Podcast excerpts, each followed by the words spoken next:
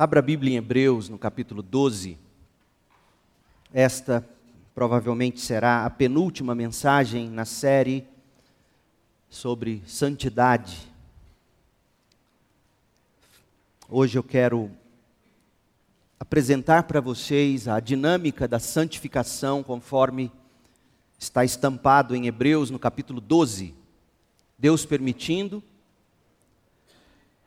no próximo domingo de manhã, nós estudaremos sobre o que significa ver Deus. Porque Hebreus 12, 14, na parte B do versículo, diz: procurem ter uma vida santa, esforcem-se para ter uma vida santa, sem a qual ninguém verá o Senhor. O que significa ver o Senhor? Os limpos de coração verão a Deus. Deus permitindo, no próximo domingo, mas neste domingo, agora, neste culto, procurem ter uma vida santa, sem a qual ninguém verá o Senhor. O que significa procurar ter uma vida santa? Hoje, o que significa procurar ter uma vida santa, e domingo que vem, o que significa ver o Senhor.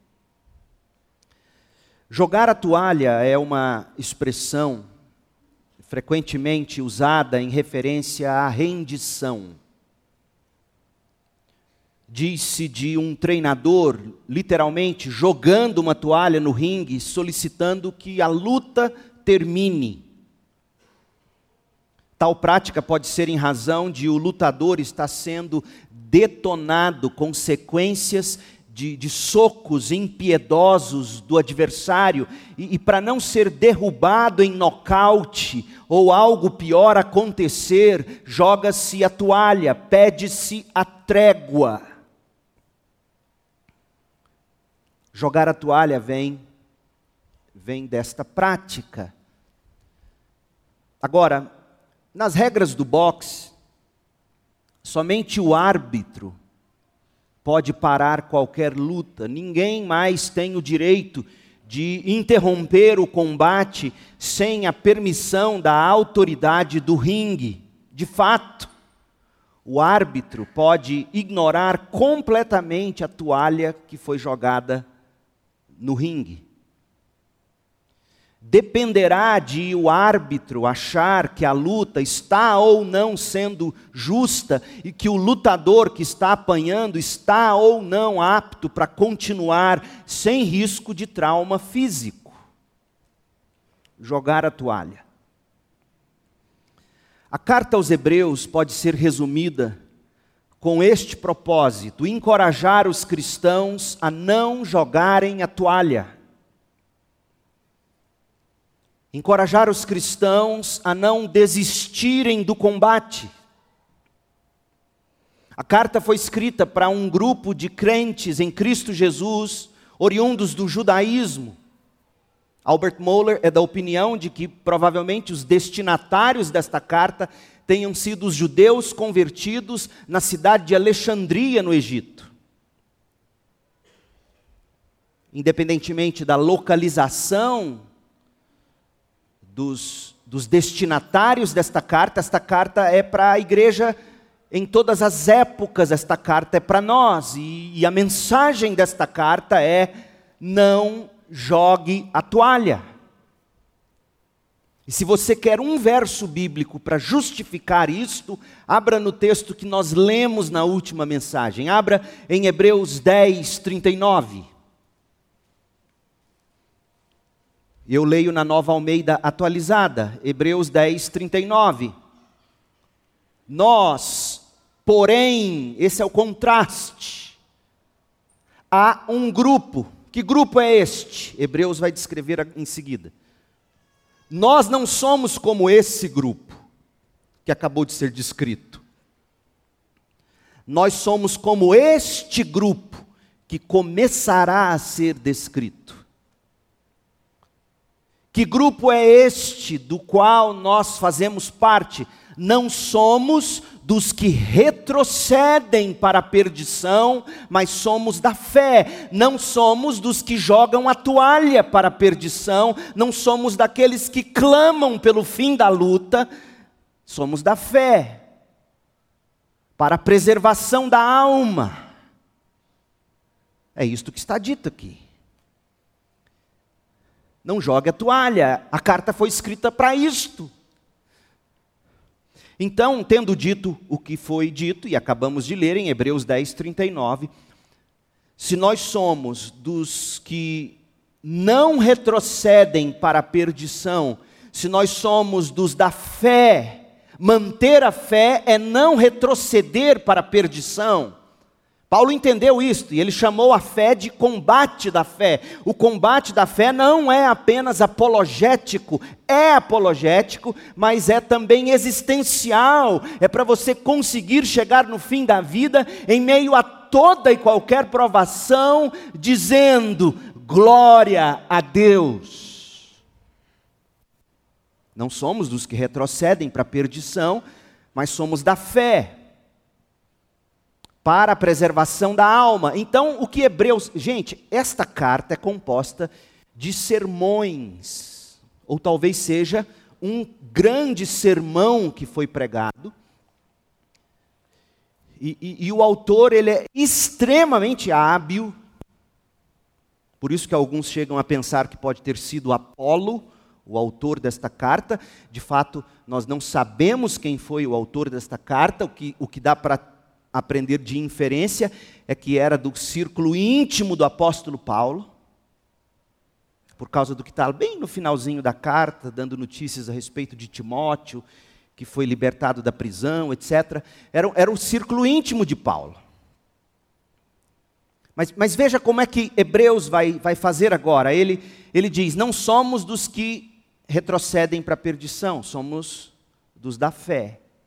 Aí ele vai fazer o seguinte: Hebreus 11, de 1 a 3, ele vai explicar a natureza da fé. Que fé é esta na qual nos agarramos?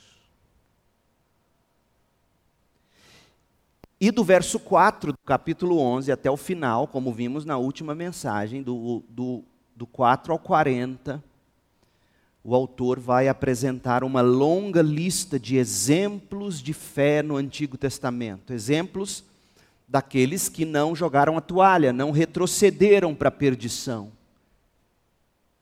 Exemplo de gente de fé.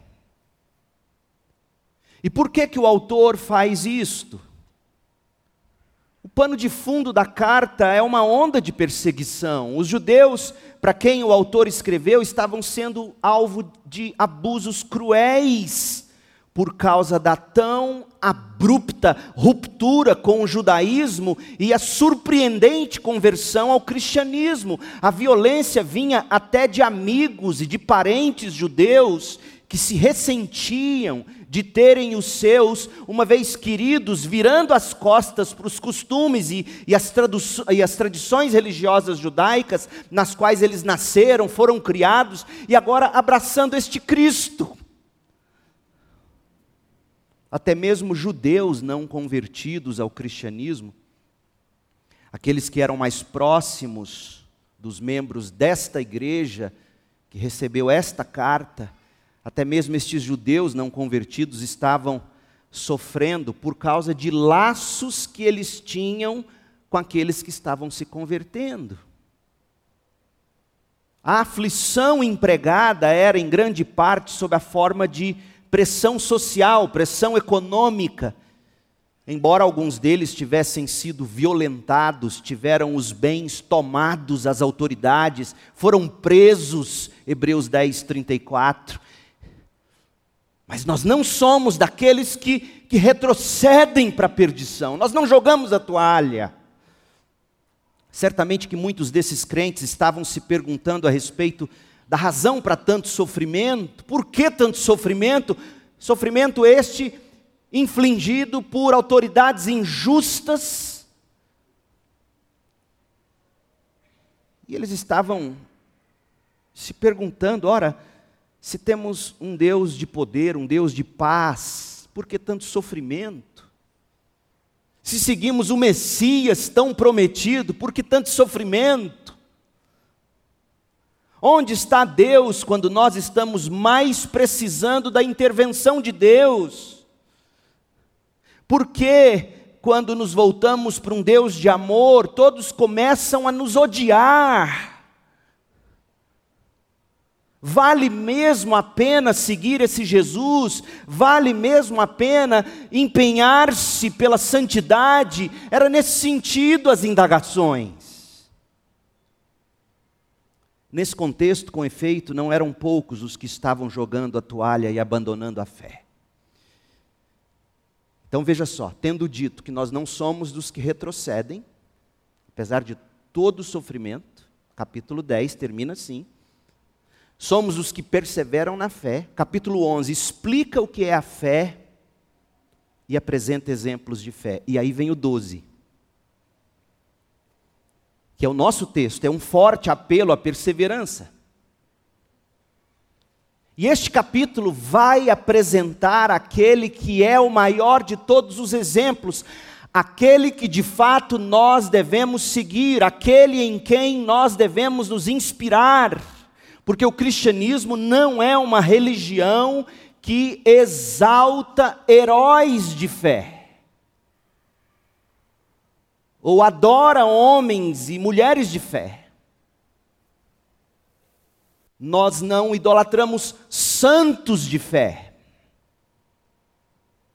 Então, Hebreus 12 vai admoestar os crentes cansados. Você está cansado? Cansado de ser crente?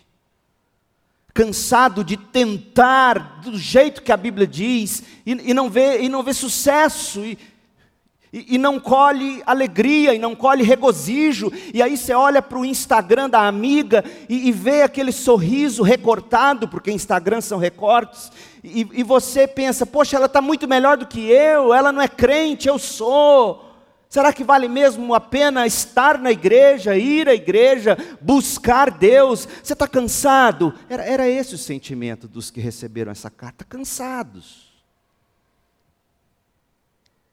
Por isso que os versos 1 a 3 vai encorajá-los a continuar correndo, sem jogar a toalha, sem retroceder. Do verso 4 ao 11, Hebreus 12 vai tratar dos crentes vacilantes, daqueles que estavam de fato agora cansados mesmo, questionando até o amor de Deus em meio a tanto sofrimento. E aí o autor vai falar que esse sofrimento é disciplina amorosa. Crentes cansados, crentes vacilantes, crentes em dificuldades, que são conclamados a continuarem diligentes e vigilantes na fé, verso 12 a 17. E finalmente adverte os crentes temerosos a não temerem aos homens mais do que a Deus. Verso 19 a 20, 18 a 29. Então, se você está cansado, se sente vacilante, se vê em dificuldade, se você está temerosa ou temeroso de alguma coisa, eu acho que ninguém aqui escapa. Hebreus 12 é para nós. Se você está na corrida da fé e está considerando jogar a toalha, não desista. Hebreus 12 é para nós. E agora o autor vai nos convidar a considerar o próprio, o maior de todos os exemplos de perseverança, Jesus. Vai nos dizer aonde nós devemos manter, manter os olhos, em que direção, nesta busca pela santificação, sem a qual nós não veremos a Deus, sendo que ver a Deus é a maior de todas as promessas, gente. Me deixa. Orem por mim, porque de fato eu tenho a cada dia visto as coisas que eu tenho visto na igreja dita evangélica e eu tenho ficado assustado, porque o que se promete não é a grande promessa, a grande promessa do evangelho é que você verá Deus. Mas o que tem sido prometido é que você terá isto ou aquilo, ou atingirá tal ou qual patamar, tudo isso se tornam ídolos e você Coloca seus olhos nisto, na cura, na prosperidade, na posição de destaque, eh, nos privilégios desta vida, no reinar nesta vida. Coloca seus olhos nisto e seus olhos são tirados de Deus. Deus é a grande promessa do Evangelho. O que a segunda igreja batista em Goiânia tem para te oferecer é Deus, não é ninguém mais não é qualquer outra coisa. Sem santificação ninguém verá a Deus. Você quer ver Deus, aprenda a dinâmica da santificação. Você vem nos cultos de oração porque você quer orar para ver Deus no meio da tormenta, não apenas para pedir pela cura, nós pedimos pela cura, nós suplicamos a cura, mas mais do que a cura, nós queremos ver Deus na tormenta. A dinâmica da santificação, em primeiro lugar, olhe para Cristo e corra para ganhar o prêmio. O prêmio é a promessa do Evangelho. Veja, do verso de 1 a 3, qual é a grande promessa? Promessa é esta na qual Jesus se agarrou para suportar o que suportou. É a que está bem no final do verso 2. Agora, Jesus está sentado no lugar de honra, à direita do trono de Deus. Essa é a grande promessa do Evangelho para você e para mim. Chegarmos diante do trono de Deus. E todos nós somos espectadores. Vai sair o novo filme do Star Wars, o sujeito dorme na fila. Vai sair o novo filme dos Avengers, o sujeito dorme na fila. Vai sair o novo série The Chosen, o cinema lota, o povo faz culto de adoração na porta do cinema, mas não vai na igreja. É um negócio impressionante. Dá vontade de falar: Deus manda fogo no cinema. Nós somos seres atrás de imagens e a maior de todas as imagens será aquela quando estivermos diante do trono de Deus. 4K. Trilhões de K diante dos seus olhos e você cá de boca aberta, sem saber o que fazer, de tanta glória diante de você. Essa é a promessa. The Chosen, Avengers, Star Wars. O que são os sites, as vistas desta vida perto do Deus que criou tudo isso? Eu tenho visto pessoas dizendo que está aprendendo a ler a Bíblia assistindo The Chosen. Cuidado com isso. The Chosen é uma interpretação, não é a Bíblia. E é impressionante, como é que nesta é, nada contra The Chosen. Ontem eu tentei assistir, descobri que minha televisão não, no espelho o negócio. No fundo, dei graças a Deus, voltei para o meu The Blacklist, saiu a última temporada. Nada contra The Chosen, pelo amor de Deus, gente. Mas contra sim você não conseguir mais ter um papel, que é a Bíblia, impressa diante dos seus olhos, e não conseguir mais dizer: Deus, abra meus olhos para eu ver glória, você depender de imagem, de produções cinematográficas, ainda que as melhores e mais bem intencionadas. Isso não pode substituir a Bíblia para você. Olhe para Cristo. Olha só, nós temos um alvo na vida cristã: ser como Cristo. Nós temos uma inspiração na vida cristã, a tão grande nuvem de testemunhas mas nós temos uma limitação. O peso das coisas, inclusive boas desta vida, o peso e o pecado que nos atrapalham de correr a corrida. Nós temos um padrão, um modo padrão. A perseverança é o modo padrão do crente. Se você para de nadar perseverante, você não fica estagnada ou estagnado. Se você para de nadar perseverantemente, você é levado correnteza abaixo. Nós temos um modelo, o próprio Cristo. Mas mais do que um modelo, nós temos a presença do próprio Cristo, que é o autor e o consumador da nossa fé.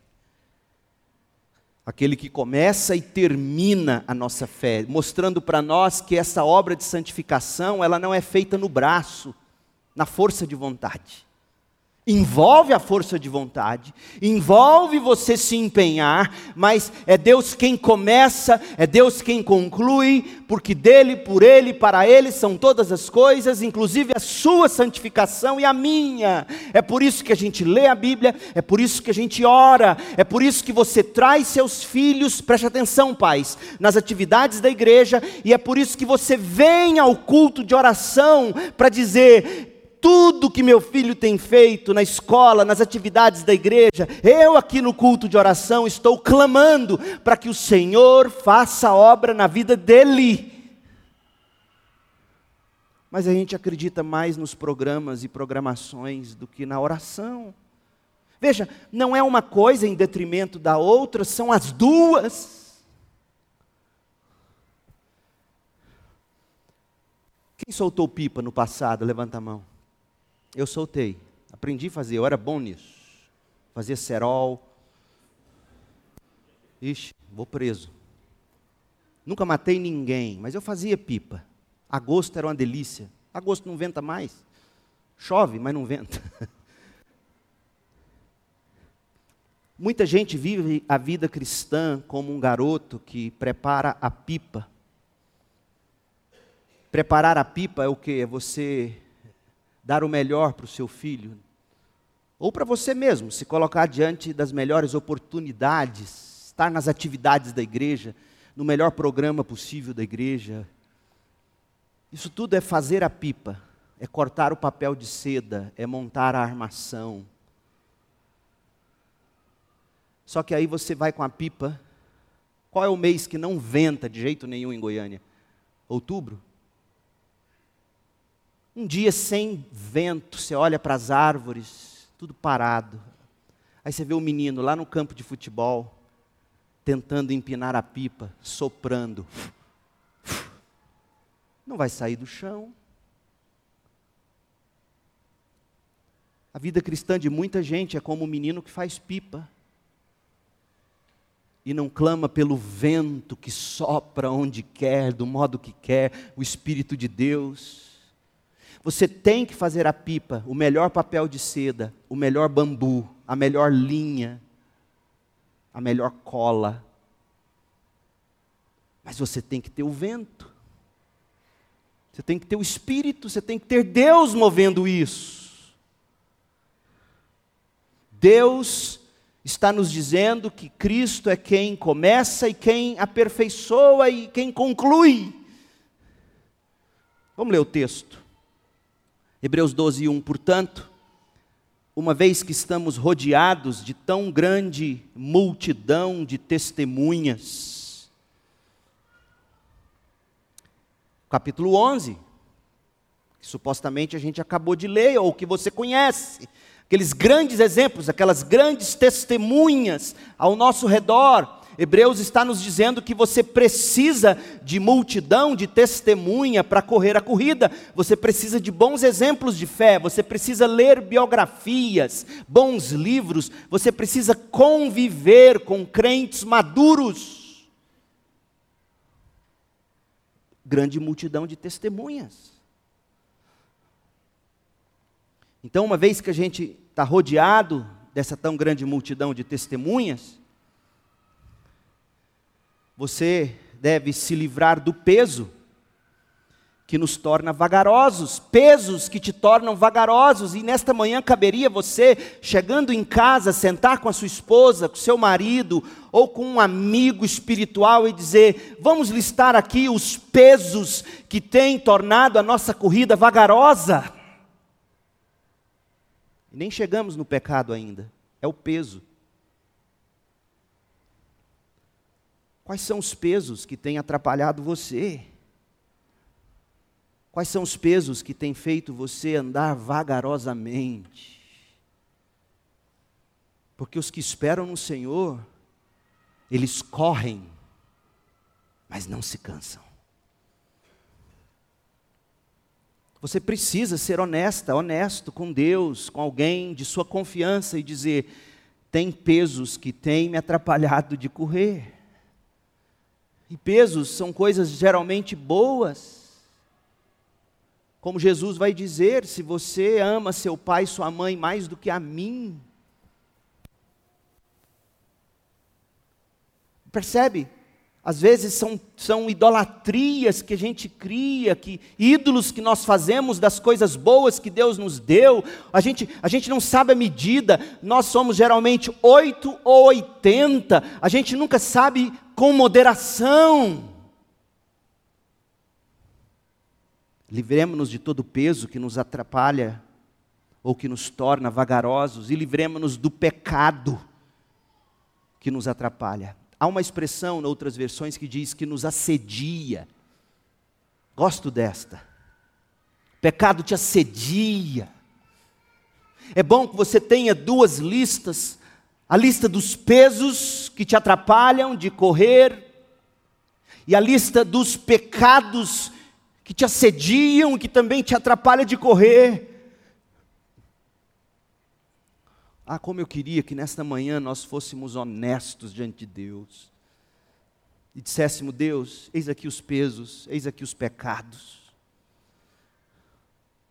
Eu os constatei, o teu espírito me revelou, mas eu não consigo. Misericórdia de mim, clame. E uma vez livrado do, do peso, do pecado, corramos com perseverança a corrida que foi proposta diante de nós. Que corrida é esta? A corrida da qual ele falou no versículo final do capítulo 10. É não retroceder, é correr para Cristo. E como a gente faz isso? A gente se livra do peso e do pecado e ao mesmo tempo a gente mantém os olhos em Jesus. É assim. Você coloca os olhos em Cristo, você se inspira definitivamente em Cristo, Ele é o exemplo. Ele é o líder, ele é aquele que foi primeiro, ele é aquele que, que viveu pela fé, cumpriu a lei no próprio corpo, foi pregado na cruz como substituto e pôde dizer antes de morrer: Está consumado, e nas tuas mãos, Pai, eu entrego o meu espírito. E morreu, ele é o líder, ele é o que foi adiante de nós, ele é o que aperfeiçoou, ele é o que completou a fé, e ele faz isso em você e em mim, pelo Espírito. Olhe para Cristo. Assista The Chosen, mas para cada hora de The Chosen, seja justo, uma hora de leitura bíblica, que tal? Peguei você, né? Sem vergonha. Você gasta uma hora no The Chosen ou mais. Pastor, não dou conta de ler a Bíblia. Aprenda a ler. Você acha que eu dou conta? Gente, eu sou um analfabeto de formação, eu nunca gostei de ler, eu aprendi a ler com 20 anos quando eu me converti. Até hoje eu estudo.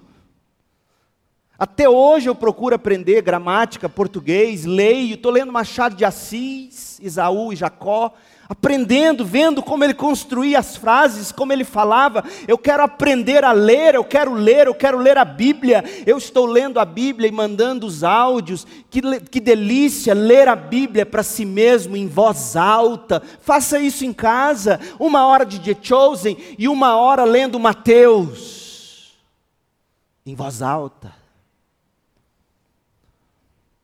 Ah, não vou ter uma hora, não vou ter duas horas, então meia, meia. Eu não vou ter uma hora, vou ter meia hora, 15, 15.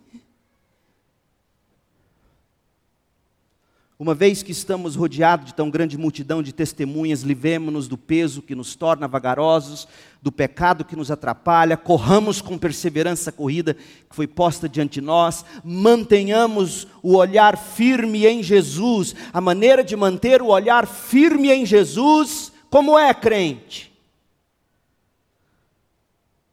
Como é que você mantém o olhar firme em Jesus, crente?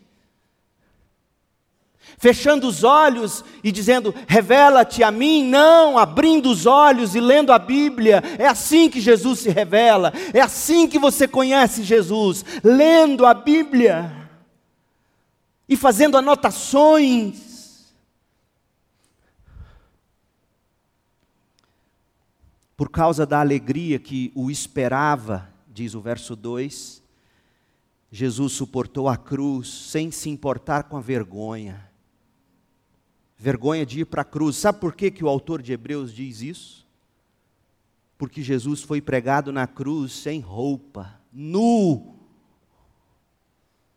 Era assim a crucificação. Nu, sem roupa. Você já sonhou que de repente está num lugar público, você olha, você está de cueca?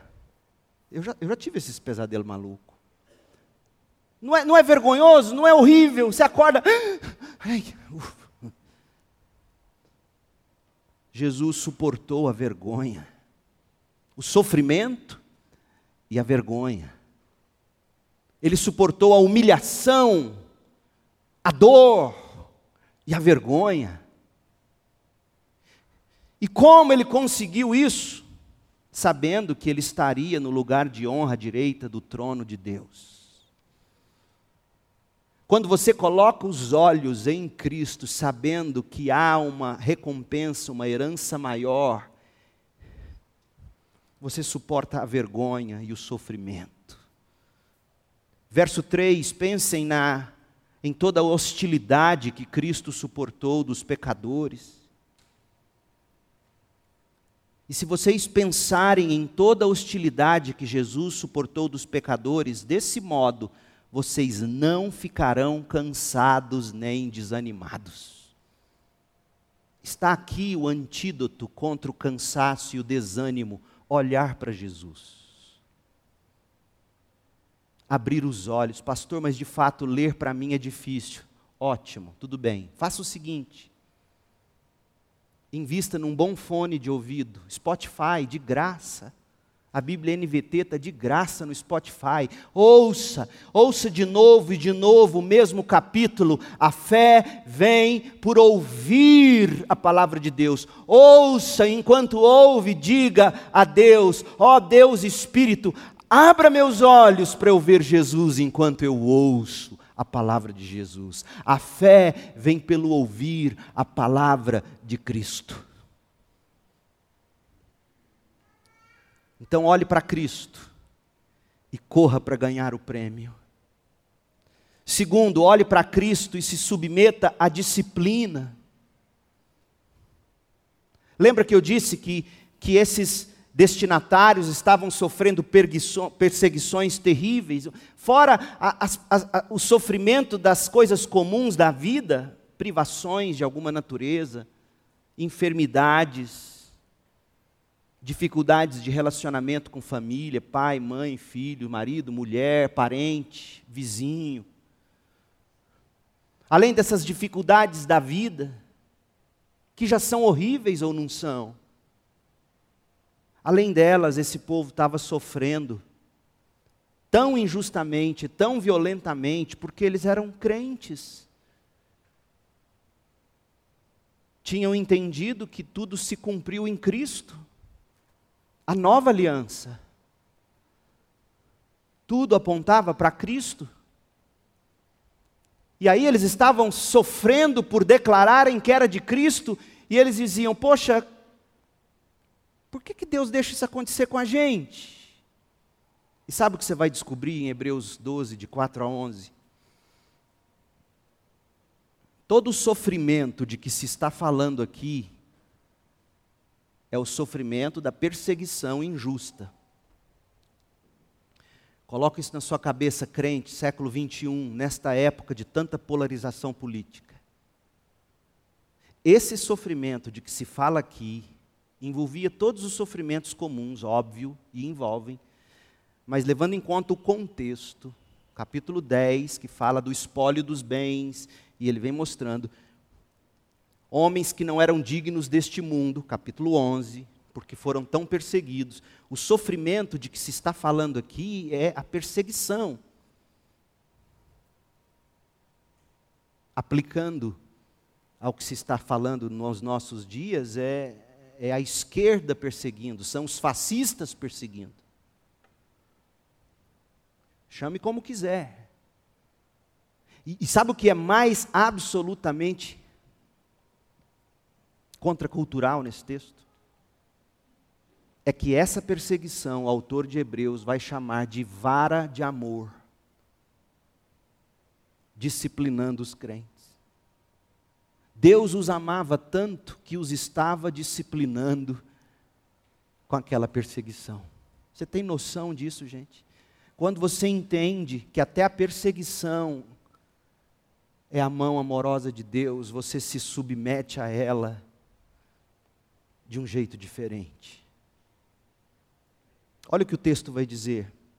Verso 4. Olhe para Cristo e se submeta à disciplina. É o que vai ser dito do 4 ao 11. Do 1 ao 3, olhe para Cristo para ganhar o prêmio. Deus no trono, esse é o prêmio. Vê-lo. Mas para vê-lo, eu preciso de santificação. E a santificação passa pela disciplina, é fruto da disciplina também. Verso 4: Afinal, ainda não chegaram a arriscar a vida na luta contra o pecado. Eu fiquei pensando: que pecado é esse? Pode ser óbvio, qualquer pecado, mas levando em conta o pecado aqui assinalado é o temor do homem é o negar a Cristo ou a fé com medo de perder os bens, o privilégio, o status. É por isso que o autor linka pecado com dar o próprio sangue. É o pecado de negar a Cristo diante dos homens. É o pecado de não falar de Jesus com sabedoria, obviamente, com amor, com graça, mas falar de Jesus, esse é o pecado. Vocês não chegaram a arriscar a vida na luta contra essa tentação, o pecado de, de, de, de querer se calar. Dá uma de Pedro. Não, não, nunca, nunca ouvi, não conheço a tentação de querer ser gente boa para agradar todo mundo. Afinal, ainda não chegaram a arriscar a vida, não deram o sangue na luta contra o pecado. É óbvio, envolve outros pecados isso aqui. A pornografia, o consumismo, o orgulho, a vaidade, Acaso vocês se esqueceram das palavras de ânimo que Deus lhes dirigiu como filhos dele? E a referência aqui é a Provérbios 3, de 11 a 12. A, a ideia central desta passagem, do verso 4 ao 11, não é a forma como pais criam filhos, mas assume que o leitor entende que pais criam filhos disciplinando-os em amor, inclusive com a vara. E a Bíblia nunca, jamais deu qualquer margem para espancamento ou abuso. Mas a Bíblia fala da vara. E o autor aos Hebreus parte deste pressuposto de que o leitor entende que a criação de filhos envolve disciplina. E essa disciplina é fruto do amor que não quer que o filho morra, que não quer que o filho se perca. E em algumas medidas existe a disciplina formativa, que é aquela dos conselhos, que é aquela dos ensinos, que é aquela do discipulado. Existe a disciplina corretiva, que é a da bronca, do castigo e da varinha na medida certa, em amor. Então o autor de Hebreus pega toda toda surra que essa igreja estava levando por se dizer cristã e diz: Sabe por que, que isso está acontecendo? Verso 10. Leia o verso 10, Hebreus 12, 10. A fim de que participemos de Sua santidade. É para você, o que é santidade? É você se colocar consagrada a Deus, dedicada, dedicado a Deus. Essa disciplina é para ensinar você odiar cada vez mais este mundo e querer cada vez mais Cristo no novo céu e na nova terra. Participar da santidade de Deus é isso, é dessa consagração a Ele. Você tem apanhado ultimamente? Quem não tem, né, gente? Você vai no médico, ele diz: você está com um problema de coração ou ansiedade, o que você precisa é, é, é fugir do estresse. Meu Deus, me dá um tiro. Como não, não estressar? Você sai do consultório, entra no carro, você já estressa, porque o goiano é ruim de volante, é bruto. Não tem como. Não chegaram a arriscar a vida na luta contra o pecado. E agora ele vai dizer: o sofrimento pelo qual você está passando, você precisa encará-lo como sendo Deus disciplinando você para a sua santidade. Eu já te disse isso. Me perdoem por sempre retornar ao meu exemplo. Quando eu tive pânico em 2005, imediatamente eu entendi, ou eu me rendia a isso, como disciplina amorosa de Deus, ou eu ia sucumbir. E até hoje eu entendo assim. E até hoje eu tomo o meu remedinho. Todo dia, pílula na mão, Deus, obrigado pela sabedoria da ciência médica, eu preciso disso. Mas em última instância eu preciso é do Senhor. Deita, e não dorme. Ligo o Kindle e estou lendo Moby Dick. Já estou na página 198. Aí vem o sono, fecho o Kindle e durmo. Uma e meia da manhã, às vezes, duas. Luta. Luta. É luta. Então, Deus te ama, por isso Ele te corrige.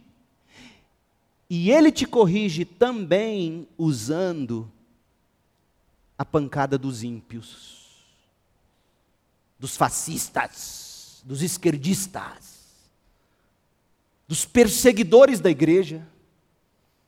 Olha o que vai dizer o texto. Acaso, verso 5, vocês se esqueceram das palavras de ânimo que Deus lhes dirigiu como filhos dele? Ele disse em Provérbios 3, de 11 a 12: Meu filho, não despreze a disciplina do Senhor, não desanime quando ele o corrigir, não desanime com a perseguição,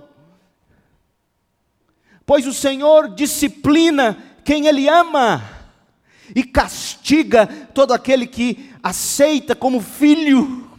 É duro, hein? É Novo Testamento, lembre-se disso, não é antigo. O castigo aqui é o castigo dosado, medido. É aquele do qual Paulo fala, escrevendo aos Coríntios: nenhuma tentação nos sobreveio maior do que a gente consegue suportar. É o castigo suportável, é o castigo que deixa dor, mas não deixa você mancando. Machuca, mas não mata. O Senhor ama, Ele castiga todo aquele que aceita como filho, Ele disciplina. enquanto suportam essa disciplina de Deus, disciplina de Deus, Hebreus está chamando o confisco dos bens, a prisão, a injustiça cometida contra a igreja. Hebreus está chamando isso de disciplina de Deus. Enquanto suportam essa disciplina de Deus, vocês estão entendendo o que eu estou dizendo? Vocês estão entendendo o que está aqui? Essa disciplina, levando em conta o contexto, capítulo 10, capítulo 11, é perseguição, é sofrimento, é o bullying na escola porque você se diz crente. E Hebreus está dizendo: isso, isso é disciplina de Deus. Lembrem-se de que Ele os trata como filhos quem já ouviu falar de um filho que nunca foi disciplinado pelo pai? Se Deus não os disciplina como faz com todos os seus filhos, significa que vocês não são filhos de verdade, são filhos ilegítimos. A pior disciplina de Deus é quando ele para de bater. Aí ele faz como está em Romanos 1. Ele entrega você às suas próprias paixões. Você quer? Então vai. Entrega você a seu livre-arbítrio, tão celebrado na igreja evangélica. Vai, segue seu livre-arbítrio. Vai lá. Mas Ele te ama, Ele te cerca, Ele te corrige, Ele te repreende, Ele te chama atenção. Se Deus não os disciplina como faz com todos os seus filhos, significa que vocês não são filhos de verdade, são filhos ilegítimos. Uma vez que, que respeitávamos nossos pais terrenos que nos disciplinavam, houve um tempo que era assim, né, gente? O pai nos disciplinava, a mãe nos disciplinava, e a gente não dava parte na polícia. A gente dizia: Eu entendi. Não devemos nos submeter ainda mais à disciplina do Pai, de nosso espírito e assim obter vida. A disciplina é para você obter vida. A disciplina é para você obter vida. Pois nossos pais nos disciplinaram por alguns anos como julgaram melhor, mas a disciplina de Deus é sempre para o nosso bem a fim de que participemos de Sua santidade, sem a qual ninguém verá a Deus. Nenhuma disciplina é agradável no momento em que é aplicada. Ao contrário, é dolorosa, dói, mas não mata. Mais tarde, porém, produz uma colheita de vida justa e de paz para os que assim são corrigidos. Há uma maneira de você se submeter à disciplina, como fazem os estoicos, que estão tão em alta hoje em dia. Marco Aurélio, o imperador romano, no seu livro Meditações, Marco Aurélio foi um dos que mais popularizou, redescobriram agora as meditações dele. Os estoicos estão em todas as bancas de livros, nos aeroportos, rodoviárias, você entra numa livraria, está lá os livros dos estoicos. Há uma diferença gritante entre se submeter ao sofrimento da perspectiva bíblica cristã e da perspectiva estoica. Da perspectiva estoica, você não se submete ao amor do soberano Deus. Você simplesmente se submete ao poder, seja lá do que for no universo. Olha o que Marco Aurélio escreveu. O estoico.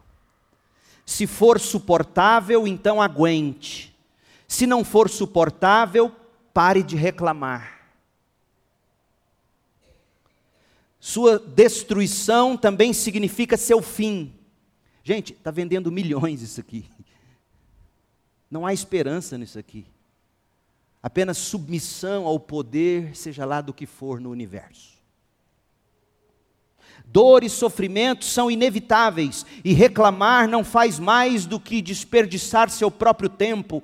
Se isso não te matar, então saiba que isso vai passar. E se isso te matar, então encontre paz no fato de que seu fim virá com seu próprio fim. Meu Deus! Milhões! Eu olho isso aqui e falo, até o Mazarope escreveria melhor do que isso aqui. Se isso te matar, então encontre paz no fato de que seu fim virá com seu próprio fim. Nós não somos como os estoicos que se submetem ao sofrimento, dizendo: eu vou ter que morrer mesmo. Se eu não morrer, eu aguento, eu engulo o choro. Não é assim a Bíblia. A Bíblia diz assim, verso 10 do capítulo 12: nossos pais nos disciplinaram por alguns anos, como julgaram melhor, mas a disciplina de Deus é sempre para o nosso bem, a fim de que participemos de Sua santidade, sem a qual ninguém verá a Deus. Essa é a promessa do cristianismo. Pare de gastar com esses livros estoicos.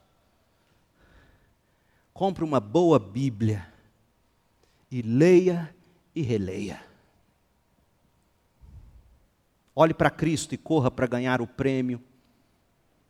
Olhe para Cristo e se submeta à disciplina. Mas, em terceiro lugar, olhe para Cristo e não abra mão da herança eterna. Aqui está a diferença dos estoicos e dos cristãos. O estoico vai terminar dizendo: vai vir o fim. Então pare de chorar, aguenta, engole o choro, espere o fim. A Bíblia diz: não é assim. Olha o que diz do 12 ao 17 de Hebreus 12, 12 a 17. Não abra mão da herança, nós suportamos a disciplina, sabendo que estamos sendo santificados para vermos Deus, que é a nossa herança. E por que, que Deus faz isso? Porque assim como alguém, quando compra ouro, quer ouro puro, prata pura, Deus nos santifica no cadinho do sofrimento. Porque de outro modo, qualquer outra substância do pecado diante da glória de Deus é incinerado, gente. Pecado algum se sustenta diante de Deus, e é o que Hebreus vai mostrar. Verso 12: Portanto, sabendo que a disciplina é, é para que você participe da santificação, portanto, revigorem suas mãos cansadas e seus joelhos enfraquecidos. Veja que joelhos enfraquecidos, tremendo, mãos cansadas que não se firmam. E eu estava vendo uma entrevista do Jordan Peterson com um, um médico, ele falando de que na medida em que você perde o grip, a garra, sabe, segurar com garra, isso é sinal péssimo de saúde. Você está perdendo saúde. Você tem que ter força, garra. Comprei logo uma bolinha, estou assim.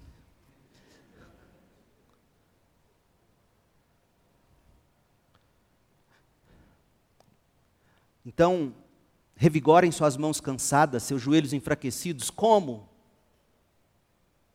Pilates espiritual musculação espiritual, olhando para Cristo, lendo a Bíblia, vendo os exemplos, entendendo por que, que você está padecendo, para você ver Deus na tormenta. Para você não querer mais nada nessa vida, apenas Deus. Então, você tem que também fazer caminhos retos para os seus pés, caminhos retos seguir por estradas onde você não vai virar o pé, onde você não vai tropeçar e quebrar o tornozelo da alma. Façam caminhos retos para os seus pés, a fim de que os mancos não caiam, mas sejam fortalecidos. Ontem eu e o pastor Jailton caminhamos 12 quilômetros. Eu saí do Bueno, fui para o Flamboyant. No caminho nós passamos no 1008, comi uma carne de sol.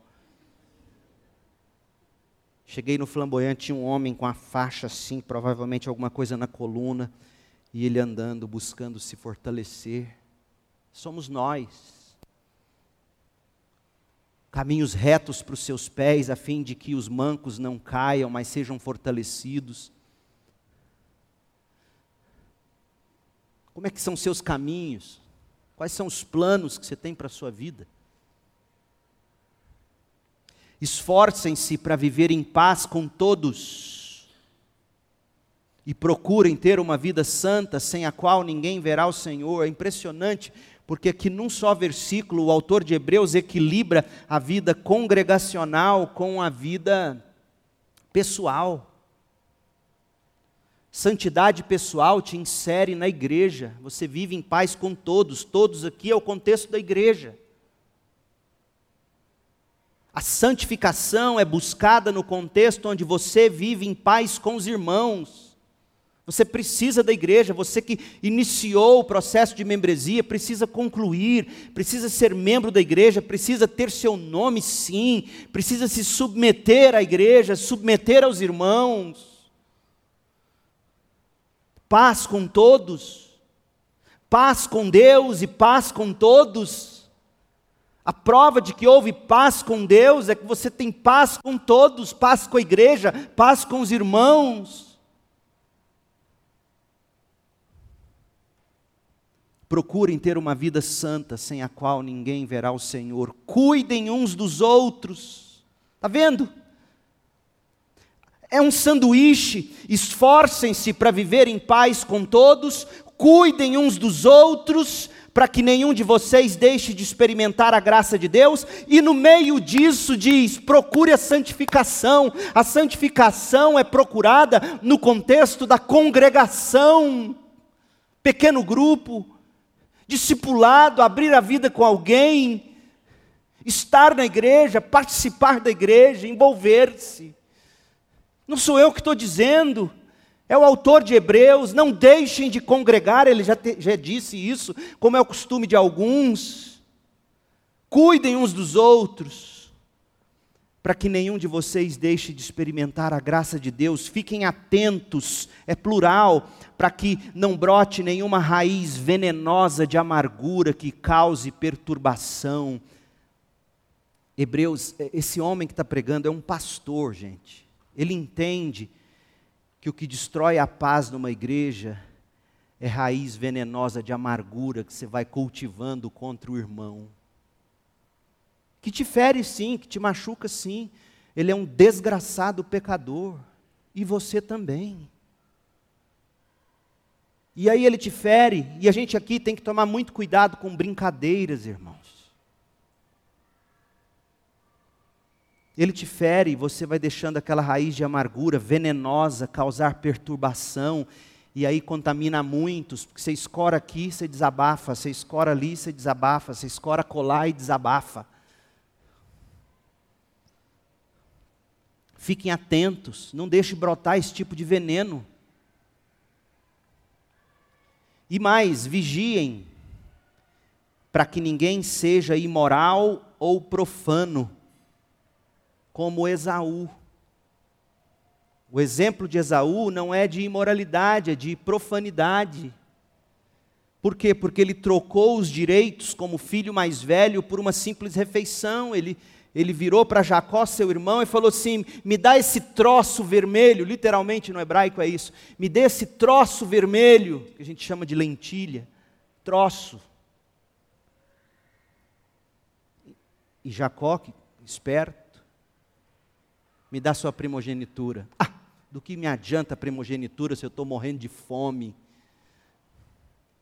Não seja como Esaú.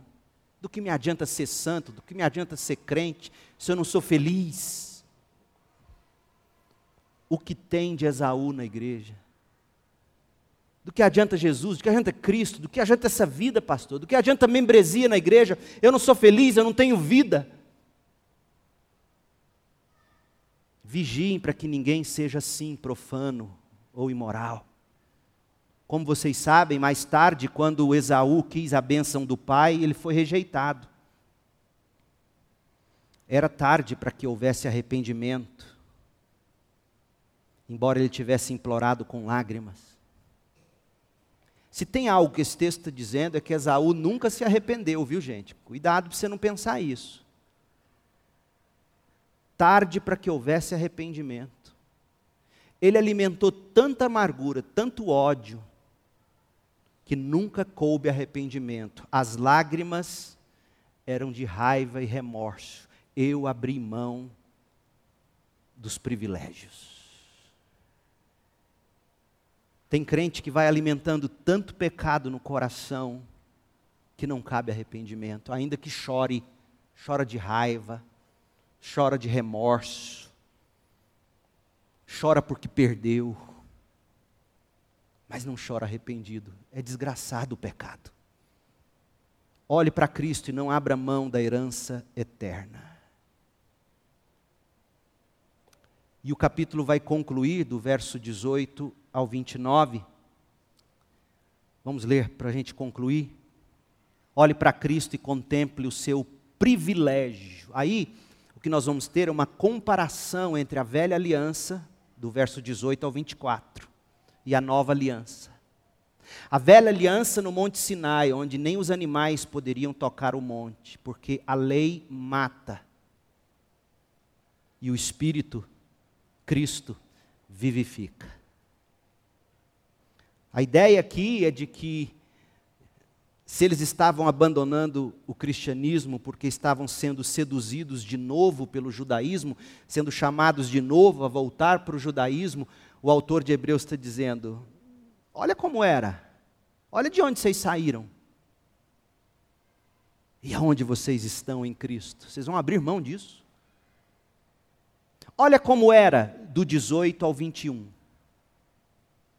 E olha como é do 22 ao 24.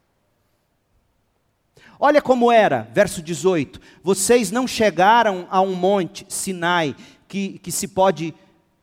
Não chegaram a um monte que se pode tocar, a um lugar de fogo ardente, escuridão e trevas e vendaval. Ao toque da trombeta e a voz do terrível, e, e, e, a voz tão terrível que aqueles que a ouviram suplicaram que nada mais lhes fosse dito, pois não podiam suportar a ordem que, que recebiam. Se até mesmo um animal tocar no monte deve ser apedrejado, o próprio Moisés ficou tão assustado com o que viu, a ponto de dizer: Fiquei apavorado e tremendo de medo. Foi disso que vocês foram resgatados de um Deus que se revela tão santo, mas não tem como vocês chegarem a Ele. Vocês o contemplam à distância, nem bicho pode tocar onde Ele está.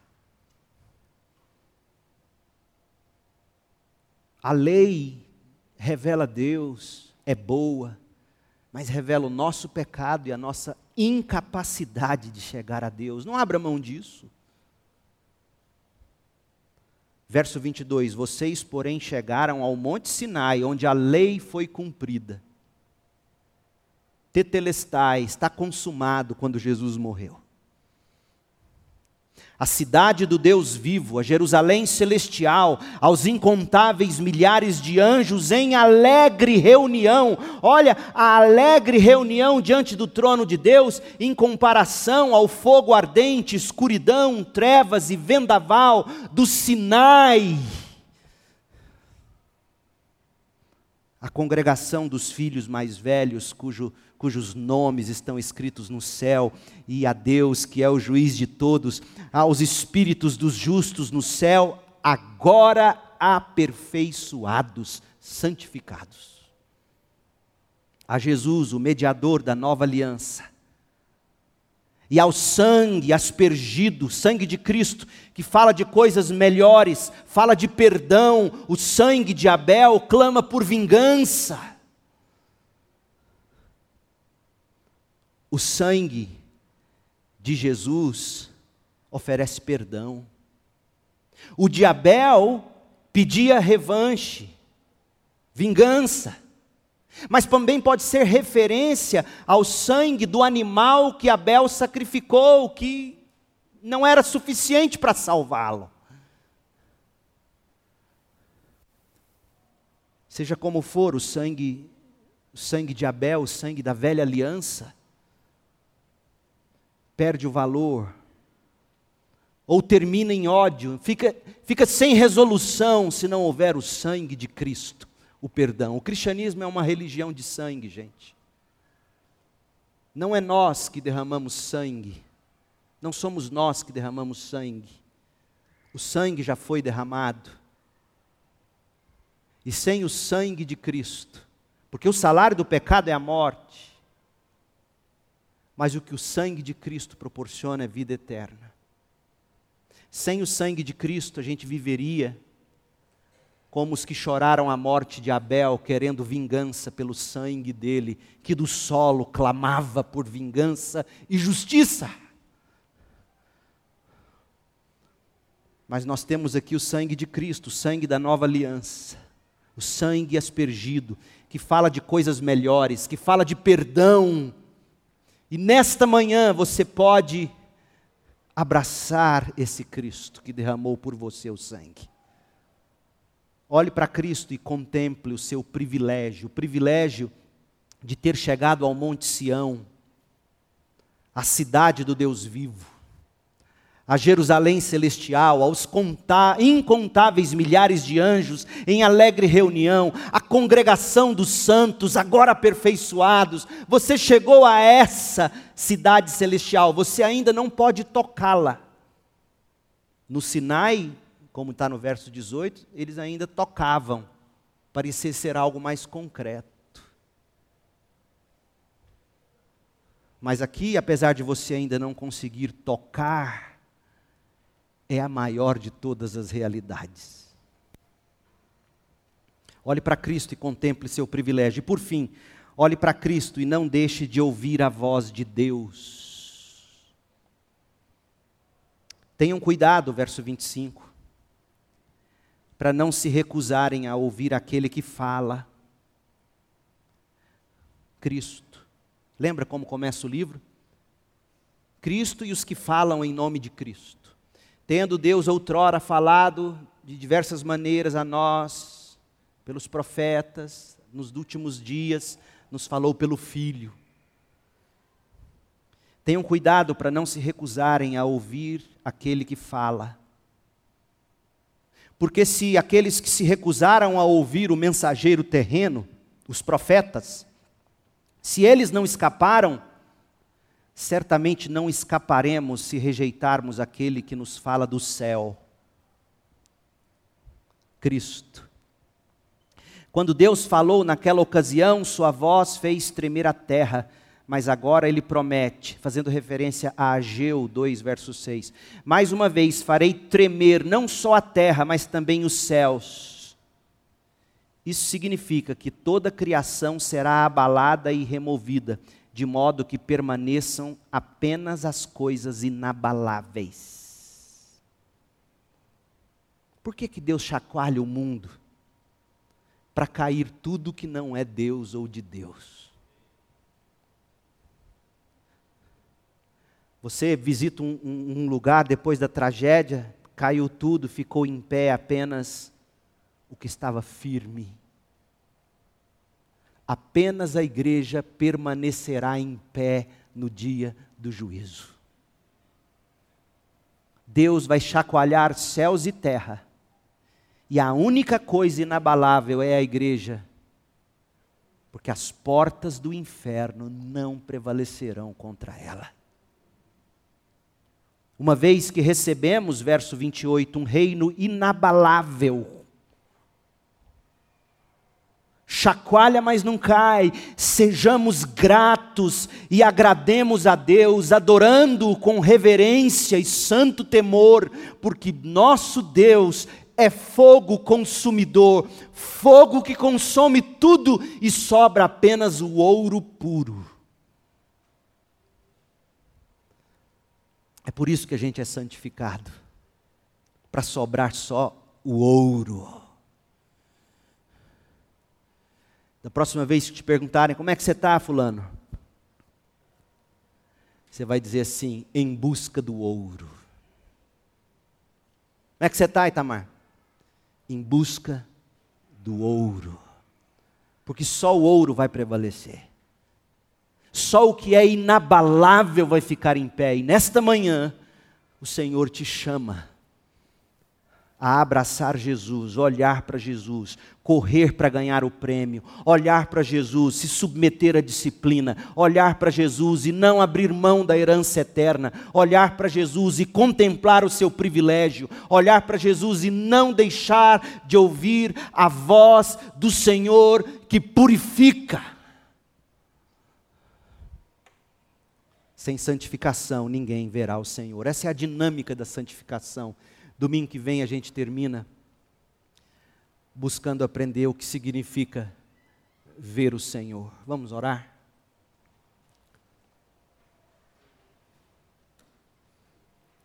Ó Deus, nosso Deus e Pai, nosso Senhor Jesus Cristo,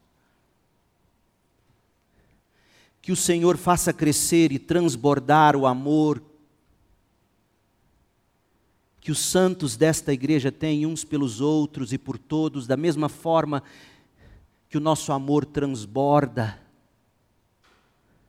uns pelos outros, que assim seja, Pai.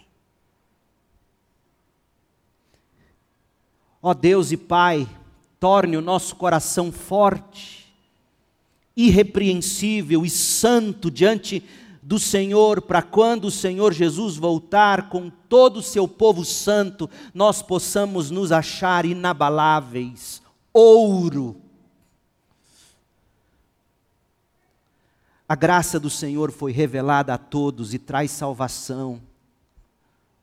Nós, meu Deus, somos instruídos a abandonar o estilo de vida ímpio e os prazeres pecaminosos. Neste mundo perverso, nós devemos viver com sabedoria, com justiça, com devoção, enquanto nós aguardamos esperançosamente o dia em que será revelada a glória de nosso grande Deus e Salvador Jesus Cristo. Ele, Cristo, entregou sua vida para nos libertar de todo pecado, para nos purificar e fazer de nós seu povo inteiramente dedicado às boas obras. Faça isto em nós, ó Deus. Oramos em nome de Jesus, pedindo que a graça de Cristo Jesus, o amor de Deus Pai, o Criador soberano, e a comunhão, a consolação, e a santificação do Espírito estejam conosco, com o povo de Deus aqui espalhados pela terra, até que Jesus volte e estabeleça seu reino eterno. No nome de Jesus oramos. Amém.